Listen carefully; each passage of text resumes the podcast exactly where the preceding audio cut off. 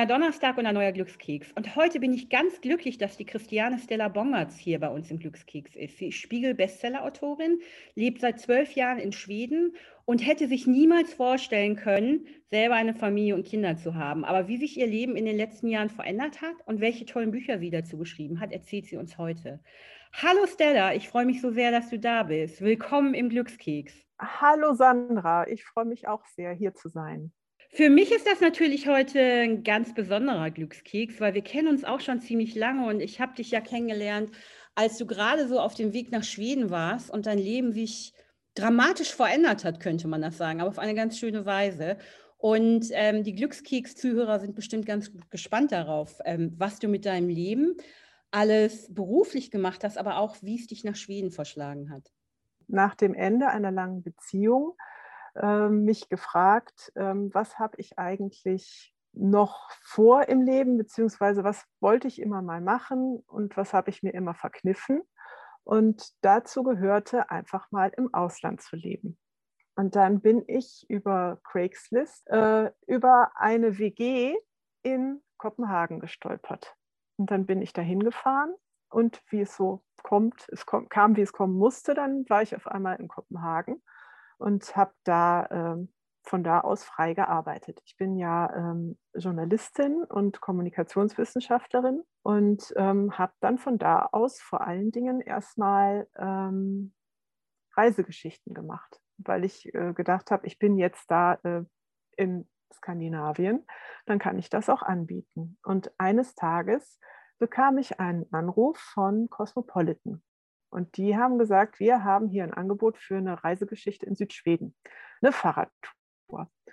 Kannst du das machen? Und ich so, ja, super, klar, mache ich. Ja, ich glaube auch, dass, wenn man an Schweden denkt, was du ja gerade auch meintest, da haben die allermeisten ja schöne Bilder im Kopf. Das fängt irgendwie mit den schwedischen Astrid Lindgren-Filmen an, die ja jeder kennt, Michel aus Lönneberger oder Pippi Langstrumpf. Und dann gibt es ja genau diesen Sprung eben in die skandinavische Krimiwelt, die immer ein bisschen dunkelbraun, grau ist. Also man, man hat entweder dieses Gefühl oder das andere Gefühl. Jedenfalls ähm, geht es mir so. Aber man hat auch gleichzeitig, hört man ja immer, dass die Skandinavier, und du hast ja in Kopenhagen angefangen, so ein unglaublich hohes Level an Glück haben. Empfindest du das auch so? Ja, ja, das würde ich auf jeden Fall unterschreiben. Ähm, ich glaube, die Kopenhagener sind in den Umfragen oder die, die Dänen sind in den Umfragen immer noch ein bisschen glücklicher als die Schweden. Ich glaube, die Schweden sind äh, so zwischen den Dänen und den Deutschen. Die sind da irgendwo zwischen. Aber ähm, hier ist einfach so eine gewisse Leichtigkeit des Lebens äh, zu finden. Einfach, dass man, äh, dass es wichtig ist, Zeit zu haben für sich selber und dass die, ähm, die Arbeit nicht alles ist und dass die Familie einfach wichtig ist, dass es wichtig ist, Zeit mit Freunden zu verbringen und rauszugehen und sein Leben selbst zu bestimmen. Und all diese Dinge, die in Deutschland so ein bisschen weniger wichtig sind einfach. Das ist auch ähm, meine Erfahrung. Ich habe ja auch in Schweden ähm, einen ganzen Sommer lang mal gearbeitet und hatte das Glück, auch immer wieder beruflich da sein zu können.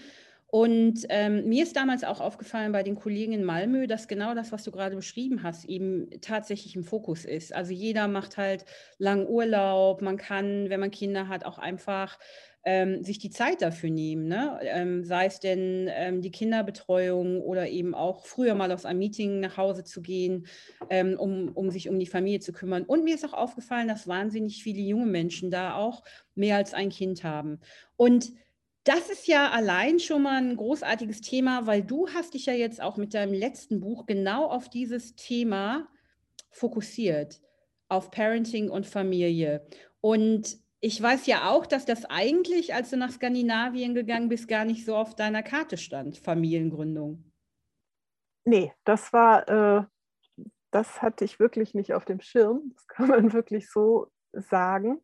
Ähm, ich war ja schon Mitte 30. Ich habe ja äh, gar nicht damit gerechnet, dass das wirklich noch irgendwie in meinem Leben passieren würde. Ich muss da jetzt vielleicht nicht ins Detail gehen. Ich habe da auch ein Buch drüber geschrieben oder wir haben ein Buch darüber geschrieben, das heißt Verliebt in Schweden. Aber jedenfalls ähm, sind wir dann zusammengekommen und dann zusammen nach ähm, Helsingborg gezogen. jetzt haben wir eine Familie. Das war eben das, äh, die, das Überraschungspaket meines Lebens, kann man so sagen, dass äh, das plötzlich äh, sich noch vor mir auftat. Denn dadurch hat sich mein ganzes Leben noch mal viel mehr verändert. Ich hatte auf einmal ganz neue Themen, über die ich schreiben konnte. Also ich war direkt super neugierig, weil ich dachte, ah, Moment, das da mit Schwangerschaft und äh, Erziehung und Kinder haben und Familie, das, da könnte man doch auch drüber schreiben. Also früher habe ich viel für Frauenzeitschriften geschrieben und jetzt schreibe ich für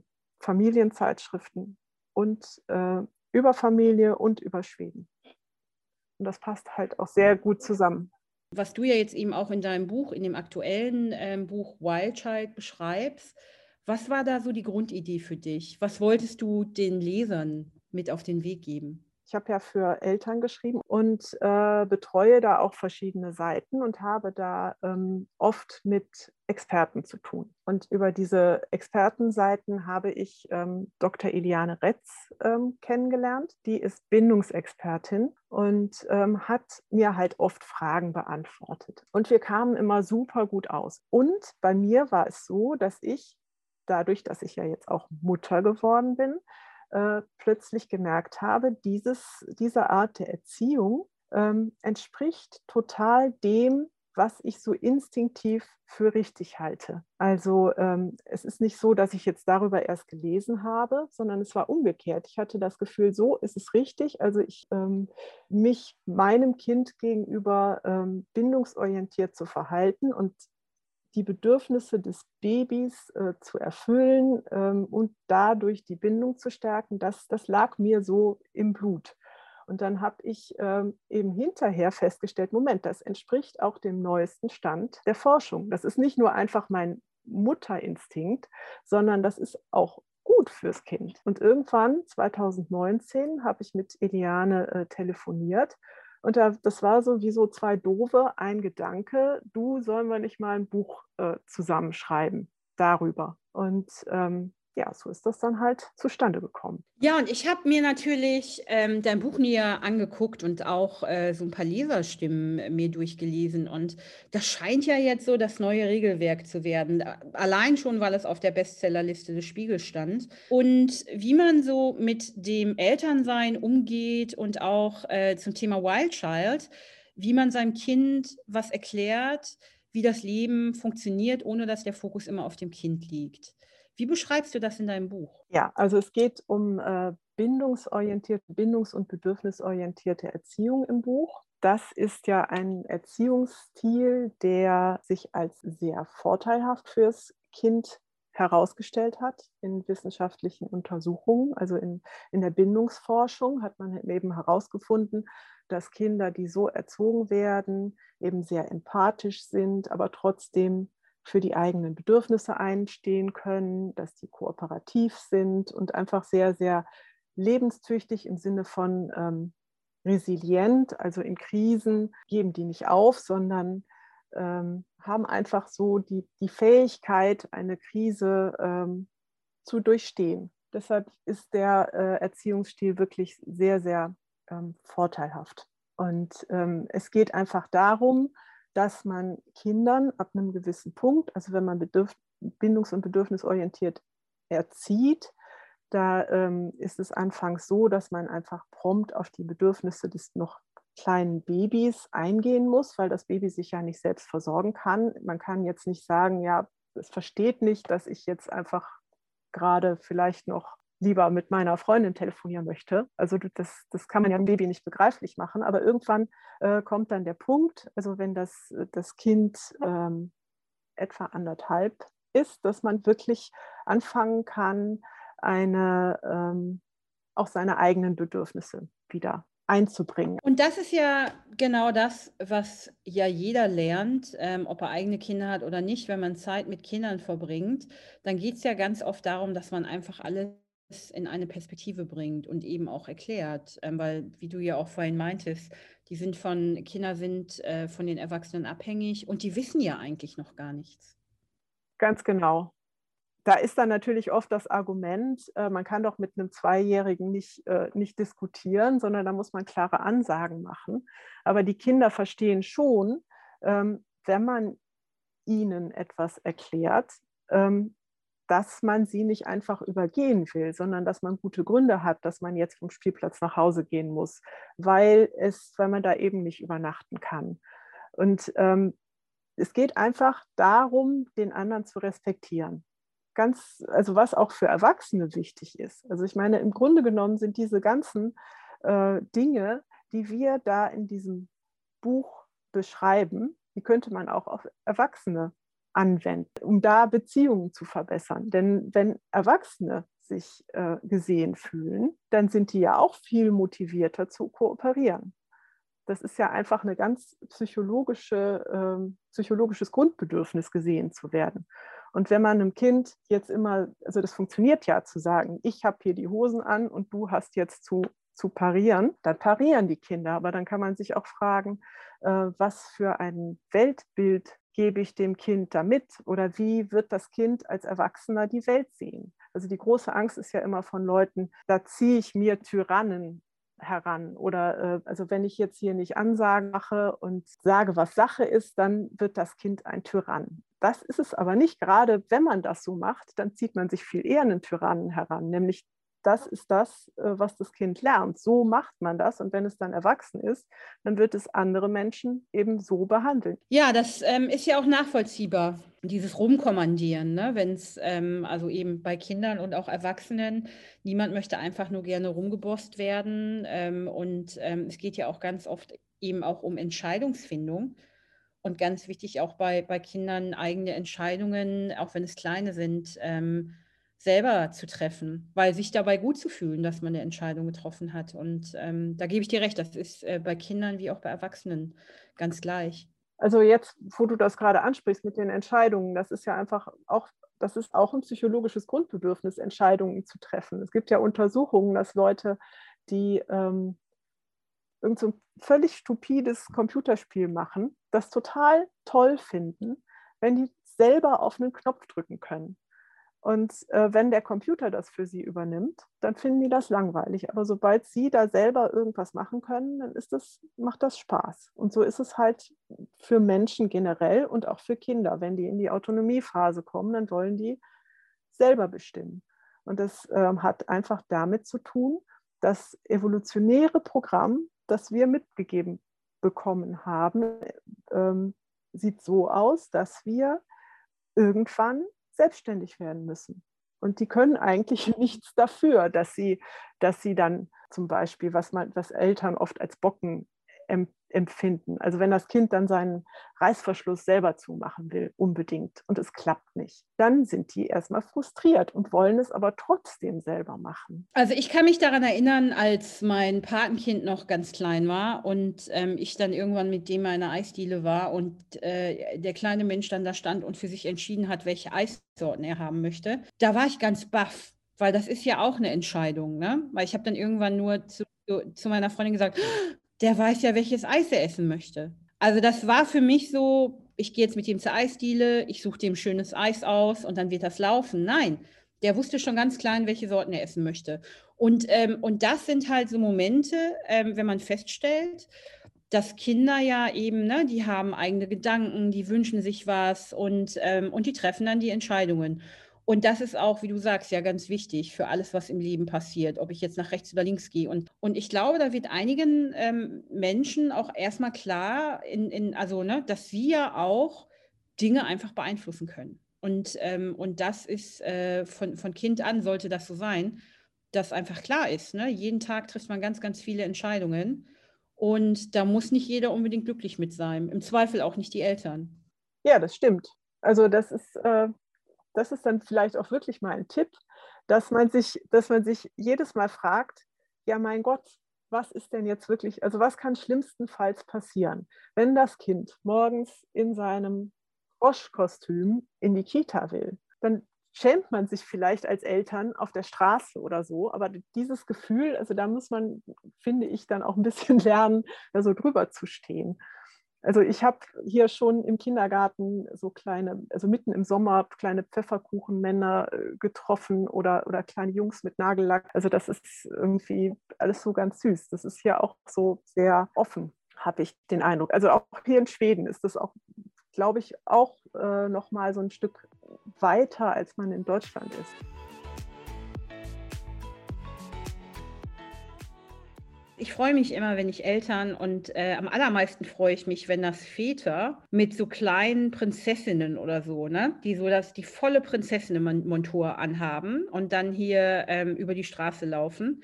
Und zwar nicht, wenn es Karneval ist. Und das ist halt so komplett gegen die Norm und das hat dann auch wahrscheinlich das Kind entschieden. Und ich finde das großartig, ähm, wenn man dann diese Kombination sieht, ne? Weil oft hat man ja so, so irgendwelche konservativen Bilder im Kopf und dann läuft aber so ein gestandener, riesengroßer Mann mit so einer mini kleinen Prinzessin über die Straße oder du im Zweifel mit einem kleinen Frosch. Was du gerade sagst, ist das in Schweden ganz anders mit Kindern und Familie? Freier? Das würde ich auf jeden Fall sagen. Also Kinder sind hier einfach wichtiger. Ähm, also die werden ernster genommen und ihre Bedürfnisse werden eben auch gesellschaftlich ernster genommen. Das äh, hat sich, glaube ich, über lange Zeit entwickelt. Also in den 30er Jahren gab es hier ja schon Kinderbetreuung. Also Alva Myrdal, die äh, Sozialdemokratin, hat dafür, also das in die Wege geleitet, dass, die, äh, dass es Kinderbetreuung gibt ähm, und die, damit die Mütter arbeiten können. Also das war in dem anfangs eben noch nicht äh, darauf ausgerichtet, dass es den Kindern und den Familien gut geht, sondern dass die Mütter auch zum Bruttosozialprodukt beitragen sollten. Aber es gibt hier einfach eine, eine längere Tradition, die äh, einfach dieses Familienleben wertschätzt dass man einfach viel mehr Zeit hier schon darauf verwendet hat, sich damit zu befassen, was brauchen Kinder.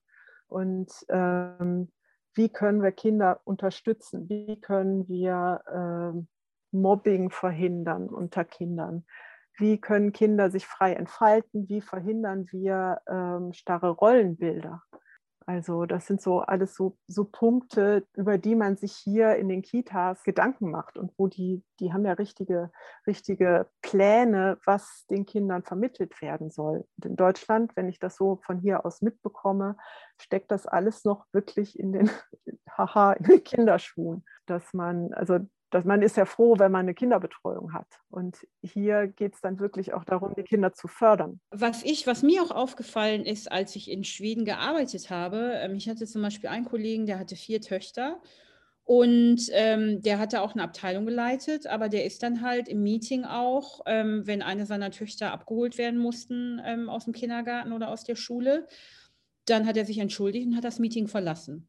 Und, ähm, und das hat aber überhaupt kein Naserümpfen oder Augenbrauen nach oben ziehen nach sich äh, gezogen, sondern völlig normal. Und ich habe mich mit dem auch mal äh, damals darüber unterhalten und der sagte, nee, nee, das wäre ähm, wär ganz normal, dass äh, wenn man Kinder hat und Familie, das ist halt wichtig. Und wenn er dann gehen müsste, dann wäre das auch überhaupt kein Ding.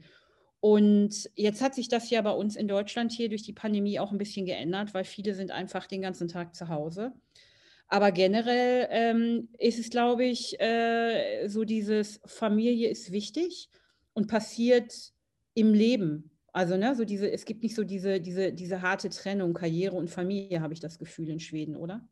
Also man muss sich auch nicht entscheiden, will ich Karriere machen oder will ich Familie haben. Ähm, das liegt auch zum großen Teil daran, dass eben alle zuständig sind für beides. Also für fürs Einkommen, aber eben auch dafür, sich um die Familie zu kümmern. Das ist einfach hier so, ähm, so Usus. Man sieht hier manchmal, gehe ich am Spielplatz vorbei mit den Kindern, weil es hier einfach ähm, normaler ist, dass auch die, die Väter wirklich lang Elternzeit nehmen, nicht nur diese zwei Monate, sondern die fühlen sich auch zuständig dafür. Also ich glaube, da geht jetzt ganz, ganz vielen Glückskeks-Hörerinnen speziell ähm, das Herz auf, weil sie sich das auch wünschen würden, weil hier ist es, also ich lebe hier in Berlin und ähm, wenn ich da an den Spielplätzen vorbeilaufe, hier im Prenzlauer Berg sind die an jeder Ecke, da sind in der Regel fast nur Mütter. Ähm, und das ist irgendwie interessant, weil wir ja immer von Gleichberechtigung, Gleichstellung sprechen, aber im Grunde genommen sind es meistens die Mütter, die sich dann den Großteil der Elternzeit um die Kinder kümmern. Ähm, obwohl das auch sehr gut ausgebildete Mütter sind, ne? die dann ähm, also eben sich entscheiden müssen, wie du gerade gesagt hast, äh, Job oder Kind. Stella, was bedeutet denn für dich, also du lebst ja jetzt schon seit ähm, zwölf Jahren in Skandinavien, äh, in Schweden, in, im Süden Schwedens. Was bedeutet für dich denn Glück überhaupt? Wie würdest du das definieren? Also Glück bedeutet für mich, ähm, also mal ganz spirituell im Moment zu leben, also wirklich den Moment äh, wertzuschätzen. Ich ähm, habe mir angewöhnt, ähm, jeden Morgen, wenn ich meine Tochter in die ähm, First-Schule-Klasse gebracht habe, also die ist jetzt gerade in der, das ist bei uns, also in Schweden, in Schweden gibt es diese First-Schule-Klasse, das ist so eine Übergangsklasse zwischen Kindergarten und Schule, ähm, wo die so ganz, ganz langsam rangeführt werden ans Schuldasein. Das ist auch ganz klasse. Und jedes Mal, wenn ich sie dahin gebracht habe, morgens, gehe ich eine Runde. Ich gehe also eine Stunde spazieren und versuche in dieser einen Stunde mich wirklich auf dieses Spazierengehen zu konzentrieren und nicht an irgendwas zu denken und einfach ähm, ja, im, im Hier und Jetzt zu sein. Und dabei gehe ich dann einfach so durch den Wald. Also ich habe so eine Runde, dann gehe ich erst, erst zwischen Häusern entlang und dann komme ich irgendwann in den Wald und dann gehe ich am Meer entlang ähm, ich meine, ich habe natürlich auch wirklich hier Glück mit der Landschaft, gehe ich am Meer entlang zurück, ähm, weil ich das einfach auch wertschätzen möchte, dass ich hier in so einer wunderbaren Umgebung gelandet bin. Und ich möchte das ausnutzen. Aber seit ich das mache, habe ich einfach auch festgestellt, dass ich, also ich nehme die Natur ganz anders wahr. Ich weiß jetzt plötzlich, ah, Moment, wenn jetzt dieses, diese Blumen da äh, rauskommen. Das ist so der, der, das erste Frühlingszeichen. Und als ich früher in Deutschland gewohnt habe, da bin ich halt natürlich auch mal in die Natur gekommen, aber nicht so kontinuierlich. Und ich habe dann nicht gesehen, ah, Moment, hier diese Knospen, die sind schon wieder ein kleines Stückchen länger als äh, vorige Woche und nächste Woche gehen die bestimmt auf. Also ich, ich verfolge das auf ganz andere Art und Weise. Und das ist für mich auch, auch wirklich äh, ein großer äh, Glücks, Faktor, muss ich sagen. Stella, du hast das so ganz wunderbar beschrieben, weil das sind ja genau diese kleinen Dinge und kleinen Momente, die das Leben so, so einzigartig machen. Und äh, diese Achtsamkeit mit sich selber, wie du das gerade beschreibst, eben auch im Hier und Jetzt zu sein und nicht gestern oder morgen. Und eben auch diese kleinen Dinge zu sehen, wie die Natur erblüht plötzlich oder ich darf am Meer sein, ich kann durch den Wald laufen, ich höre die Vögel zwitschern und mir geht das da immer ganz ähnlich, diese, dieser, dieser Jetzt-Moment, der einen dann so auftankt mit Energie. Und du hast das ja quasi zu einem Morgenritual gemacht. Das ist schon ganz was Besonderes. Ja, das hilft mir auch, mich zu sammeln und einfach mich für den Tag vorzubereiten. Wie du gerade gesagt hast, ich tanke wirklich Energie aus dem Jetzt, aus der Natur, aus dem, was ist und nehme das mit in, in meinen Tag. Ich glaube, dass eben das Leben ja im Grunde genommen aus ganz vielen kleinen Glücksmomenten besteht, statt nur einem großen, sensationellen, boah, heute bin ich aber mal so richtig zufrieden. Also ich finde, das hat man auch durch die, die Pandemie jetzt nochmal so ein bisschen mehr, oder ich habe das zumindest mehr gelernt, mich wirklich noch mehr auf diesen Moment zu fokussieren, weil man kann ja überhaupt nicht planen. Man weiß ja nicht, was, was kommt. Und ähm, das erinnert mich daran, dass man einfach, es, es gibt ja eigentlich nur jetzt. Ja, absolut. Also das ist ja so Zeitempfinden ist ja eh eine ganz komische Sache. Und das Einzige, was du ja wirklich beeinflussen kannst, ist das jetzt. Und da sind wir wieder beim Thema Entscheidungen zu treffen. Du kannst ja entscheiden, ich gehe jetzt raus oder ich bleibe hier sitzen. Ähm, und äh, jeden Tag trifft man ja so wahnsinnig viele Entscheidungen. Das ist einem nur nicht bewusst, aber schon allein dieses stehe ich morgens auf, ja oder nein, ist ja die erste Entscheidung wahrscheinlich. Stella, wir reden ja hier immer über das Glück und was einen zufrieden macht. Und ähm, du hast das ja jetzt äh, in, in ganz vielen kleinen Dingen schon erklärt. Aber was ist so dein größter Wunsch für nach der Pandemie? Mein größter Wunsch ist, wieder zu verreisen mit meiner Familie doch, das fehlt mir wirklich sehr. Und die Familie in Deutschland zu sehen und äh, eben sich umarmen zu können und ja wieder gemeinsam zu sein, Freunde wieder zu sehen. So. Also einfach dieses, dieses was, man, was du eben beschrieben hast, was vorher so wahnsinnig selbstverständlich war, das wieder zu haben und dann aber auch wirklich richtig wertzuschätzen. ja, und dann habe ich natürlich noch den großen Wunsch, dass wir alle äh, gesund durch die Pandemie kommen. Stella, die Unterhaltung mit dir hier im Glückskeks ähm, ist wieder so eins von den Dingen, wo ich ganz viel gelernt habe, speziell wenn es um Parenting geht und den Familienfokus, der ja in Schweden auch ganz ausgeprägt ist. Und ich finde es toll, dass du davon auch uns ein bisschen in Deutschland teilhaben lässt, ganz speziell in deinen Büchern. Und ähm, ich wünsche dir viel Erfolg mit deinen anderen Buchprojekten und äh, vielen Dank, dass du bei uns im Glückskeks warst, Stella. Ja, vielen Dank, Sandra, und vielen Dank für die Einladung. Es hat mir sehr viel Spaß gemacht. Ich bin gespannt auf mehr von dir. Bis bald. Danke. Bis bald.